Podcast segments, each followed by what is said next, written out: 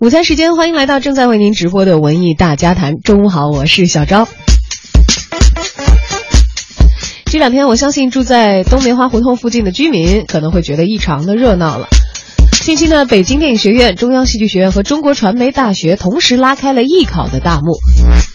今年的艺考，三校迎来了八点七万的考生，表演、播音类专业均为百里挑一，热度呢依然不减。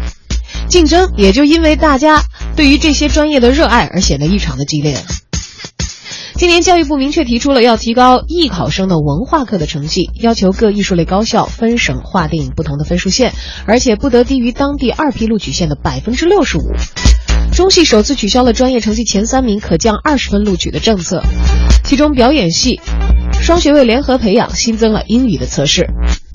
中戏的教务处副处长张娜介绍说，今年共有两万九千五百三十三人网报该校，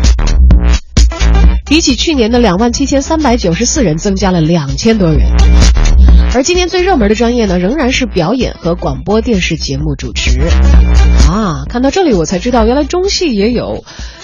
主持人的专业啊。主持专业的报录比例为一百八十三比一，被视为最难考的专业。而表演系的报考人数是六千八百一十九，一共打算录取五十人，报录比为一百三十六比一，竞争何止是激烈啊，简直是惨烈。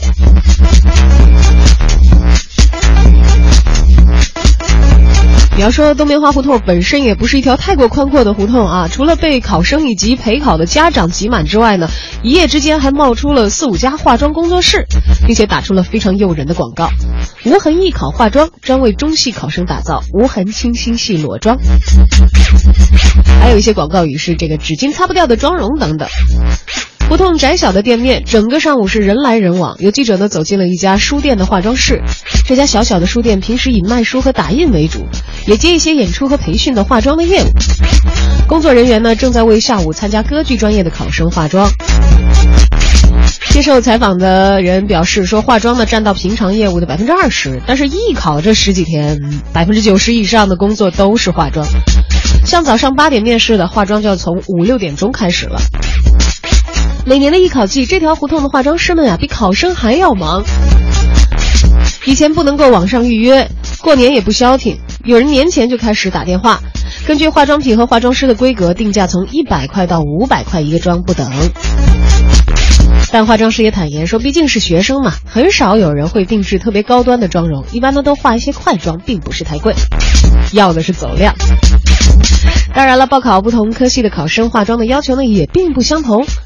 根据化妆师的经验啊，表演专业需要化裸妆，突出优点，掩盖不足，也就是无痕化妆吧。播音系也是类似。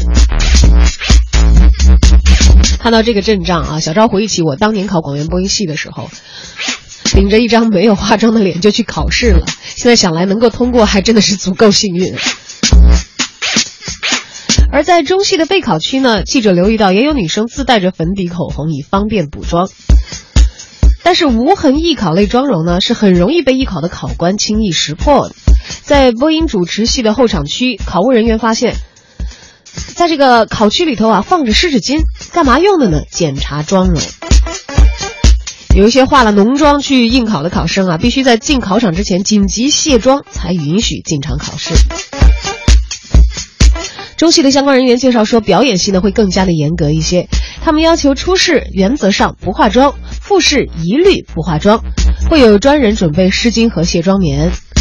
而中戏的相关负责人还特别的提醒考生，对于艺考生来说呀，化妆需要依据不同的专业和考试的特点来进行，